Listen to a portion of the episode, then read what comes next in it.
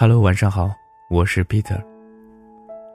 今天这个故事的名字叫《你将就，新婚之夜就是强奸之夜》。我的订阅号后台常常收到一些妹子的来信，他们的困惑在于，到了所谓的适婚年龄，遇到了一个对自己好并且适合结婚的男人。可自己却对那个男人无感，甚至不愿意和对方有亲密接触。他们既担心和这样的男人结婚后不会幸福，又担心如果不嫁给对方，将来连这样的男人都找不到了。那么，我想讲两个故事。第一个故事是今年我收到的一封来信，信中这样说道。我在拍完婚纱照，距离婚期还有五个月的时候，跟未婚夫提出了分手。分手的阻力其实蛮大的，父母、周围的亲友都不赞同，觉得我给他们丢了脸。未婚夫呢是我的同事，身高一米六五，比我大一岁，二十九岁，经济条件尚可，房车均有，我对他谈不上讨厌。但始终没有心动的感觉。他是在去年的情人节向我表白的，送了我一束蓝色妖姬，问我愿不愿意做他的女朋友，还指明是以结婚为前提的交往。我虽然不喜欢他，但想可以尝试着先交往。我告诉他我喜欢健身，他说他也在健身房办了卡，可后来才知道。他根本就不喜欢健身，办卡一年多只去了不到五次。我呢很喜欢看电影，可他觉得看电影纯属浪费时间，但还是陪我看了。交往一个月之后，我一个人去旅行，旅途中我一直在想我们的事儿，越来越觉得不合适，不应该再浪费彼此的时间。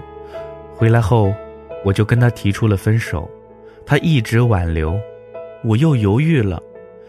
一是家里催婚紧，二是怕自己嫁不出去。他虽然外表差了点，矮了点，但对我好，人老实，工作稳定，条件也不错，过日子不要那么挑剔吧。我对自己这么说。这中间我又相过几次的亲，也都没什么结果。他又来追求我。还说他父母想见见我，于是我半推半就的和他复合了。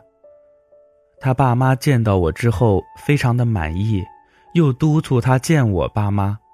之后双方父母见面，开始装修房子、订婚期、酒店、拍婚纱照。拍婚纱照时，我甚至还在心里嫌弃他又矮又胖。婚纱照拍好后，我甚至连看。都不愿意看一眼。我开始疏远他，直到他察觉出后质问我：“你是不是想分手啊？”我默认，他非常的生气。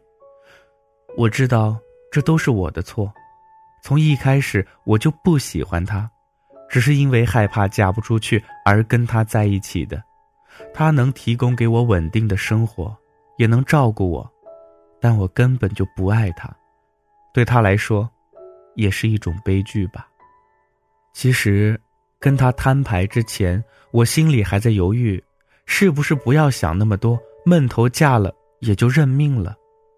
大龄女青年其实还蛮容易被周围环境所影响而动摇内心的，但我更害怕，如果结婚了，自己会后悔一辈子。我还是想跟自己喜欢的人结婚，不想再繁殖恋了。第二个故事，来自电影《芳香之旅》。售票员春芬年轻漂亮，笑容就像向日葵一样明亮。她有两个仰慕者，一个是司机老崔，一个是医生刘奋斗。老崔呢是一个中年丧偶的全国劳模，开着向阳号大公交。因为曾经和毛主席握过手，深受车队的重视。他为人老实、憨厚、仁义，对徒弟春分那叫一个好啊！上级照顾他，给他的饭菜加鱼加肉，春分只有吃肉渣、喝鱼汤的份儿。于是呢，他就把自己的鱼啊、肉啊都给了春分。可惜他胖墩墩的身材和肥头大耳的一张脸，无法让人产生一丝邪念。春分只把他当做自己尊敬的师傅，而刘奋斗呢？年轻英俊，气质出众，光是他在车上低头看书的样子，就让春分忍不住偷瞄几眼。他帮刚受伤的骨折患者包扎时的专业性，更让春分沉醉。刘奋斗也喜欢春分，为了给春分送药，在险峻的山路上骑着自行车狂追大公交，可惜。刘奋斗的出身不好，他到村里做医生是为了接受劳动改造。文革期间，他又被下放到了采石场做体力活。春分挂念他，去采石场看他。两个人即将分别之时，忽然下起了大雨。刘奋斗拉着春分躲进了牛棚，两个年轻的身体靠在一起时，犹如电光火石。他们难以自持地拥吻着，可惜，这一切都被一墙之隔的群众围观了。懦弱的刘奋斗为了自保，牺牲了春分。是是他，是他主动勾引我，我才把持不住的，干下这荒唐的事以后，我要与他坚决划清界限。春分与刘奋斗从此恩断义绝。车队领导要给春分安排相亲，我现在还不急呢。春分说：“组织急呀，你不是要找人品好、思想好的吗？要给你介绍的人呐，就符合这个条件。”当春分发现自己的相亲对象竟然是师傅老崔的时候，既惊讶又委屈，他终于哭了出来。咱俩结合。是不太合适，你啊，就当没这回事啊。老崔善解人意的说。春分擦掉眼泪，决定嫁给老崔。洞房花烛夜最煎熬，当老崔一件件脱掉外衣时，春分犹如惊弓之鸟。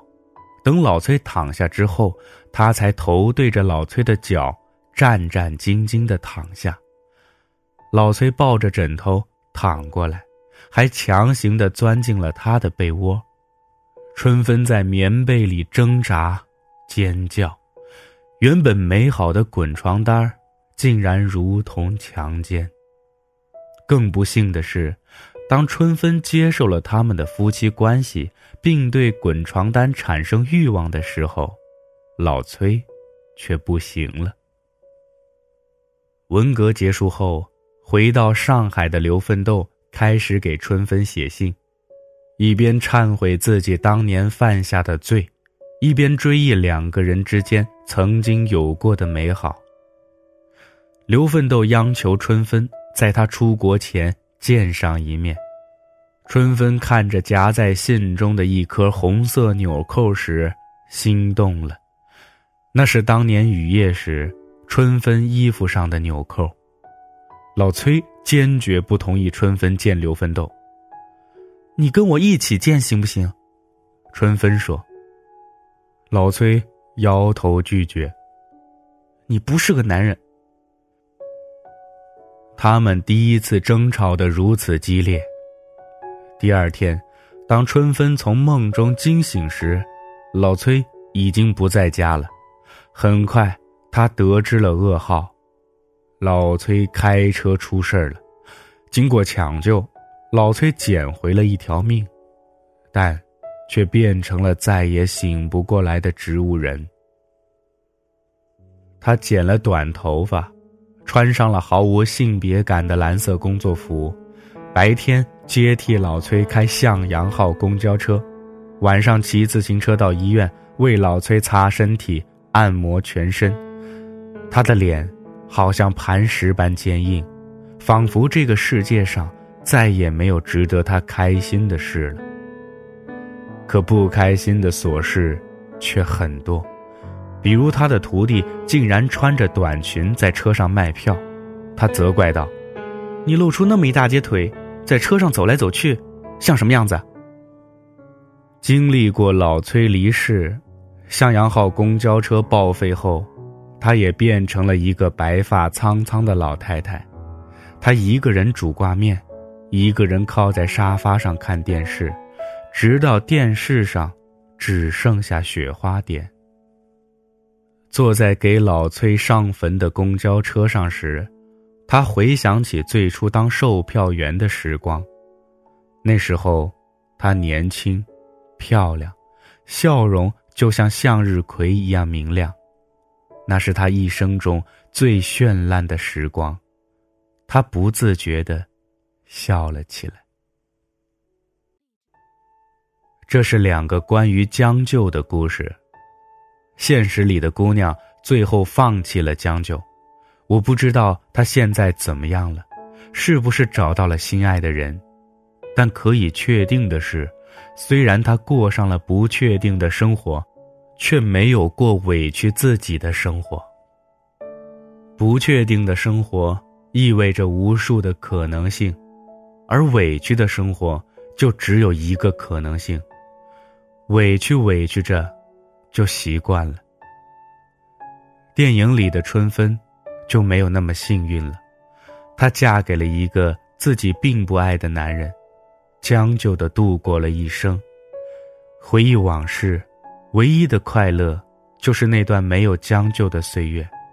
可惜那段时光太短，短的还不及他人生的三分之一。春分的悲剧是时代的悲剧，那个年代的人拥有的选择太少了。他们甚至被剥夺了自我，而所谓社会的文明与进步，正是越来越多的人可以过自己想要的人生，而不是将就的人生。曾经，女性没有社会地位和经济地位，嫁人如同找粮票，条件好、对自己好就是好的选择，爱情和感觉都是奢侈品。可对当今女性而言，如果你经济独立、人格独立，不用依附另一个人，也能活出充满乐趣的人生，那你有什么理由委屈自己，嫁给一个无感的男人，让新婚之夜变成强奸之夜呢？人世间最大的遗憾是，当你回首往事时，发现这一生都是将就着度过的。